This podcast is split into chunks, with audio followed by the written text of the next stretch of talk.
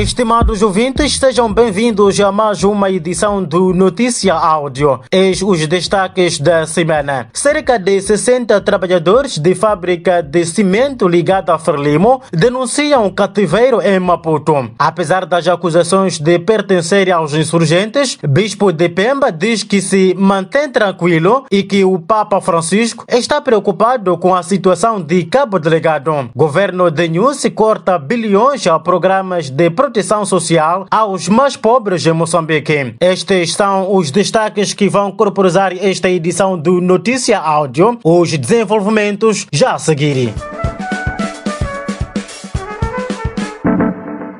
Começamos com a notícia que dá conta de que os cerca de 60 trabalhadores moçambicanos estão em confinamento desde abril na empresa Moçambique do Gungo, que está a construir a futura fábrica de cimento de Salamanga em Matituine, na província de Maputo. Do interior da fábrica em construção, o jornal O País conseguiu interagir através de telefone com um dos trabalhadores que contou que desde março ainda não saiu e quando recebem salário, as suas esposas vão vão buscar no cartão e depois voltam para casa. O representante da empresa disse que a presença dos trabalhadores foi de consenso e visa ganhar o tempo para a abertura de produção de cimentos prevista para este ano e também prevenir da Covid-19 no seio dos trabalhadores. Um dos sócios da fábrica é o grupo empresarial do Partido Frelimo. A esse, o jurista Paulino Costa disse que a empresa está a violar a lei do trabalho e os direitos dos cidadãos em causa causa, havendo espaço para que seja processada e responsabilizada criminalmente.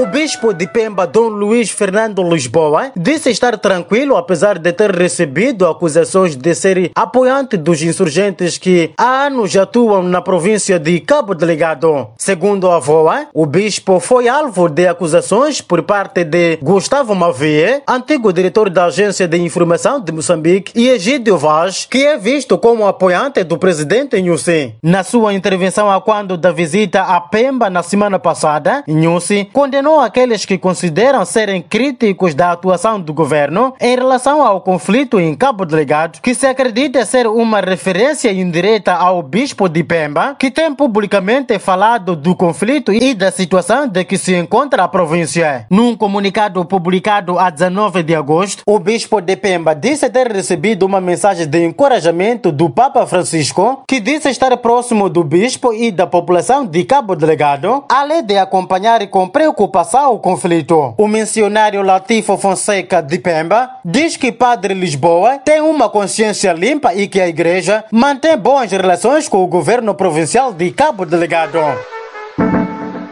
O jornal A Verdade reportou esta semana que o governo de Felipe News tem estado a reduzir a disponibilidade de dinheiro para a área de proteção social a mais de 612 moçambicanos que vivem na extrema pobreza. Esta redução que se registra desde 2016 afeta inclusive as províncias de Sofala e Cabo Delegado, agora afetadas pelos ataques armados. Segundo o jornal A Verdade, um total de 2,3 bilhões de meticais que tinham sido alocados e aprovados pela Assembleia da República para a proteção social através das representações provinciais do Instituto Nacional de Ação Social INAS foram cortados pelo governo. O diretor nacional do INAS refutou a existência de qualquer corte nos programas de proteção social, afirmando que o governo tem, pelo contrário, se esforçado para aumentar o orçamento e chegar a muitos necessitados. O A Verdade diz que o INAS só consegue prestar auxílio a 20% de moçambicanos que vivem em extrema pobreza.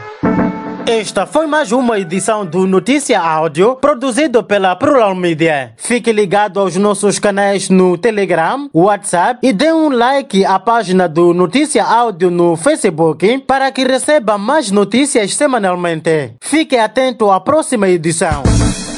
Resumo informativo, produzido pela Plural Media e disseminado pela plataforma Chipalapala.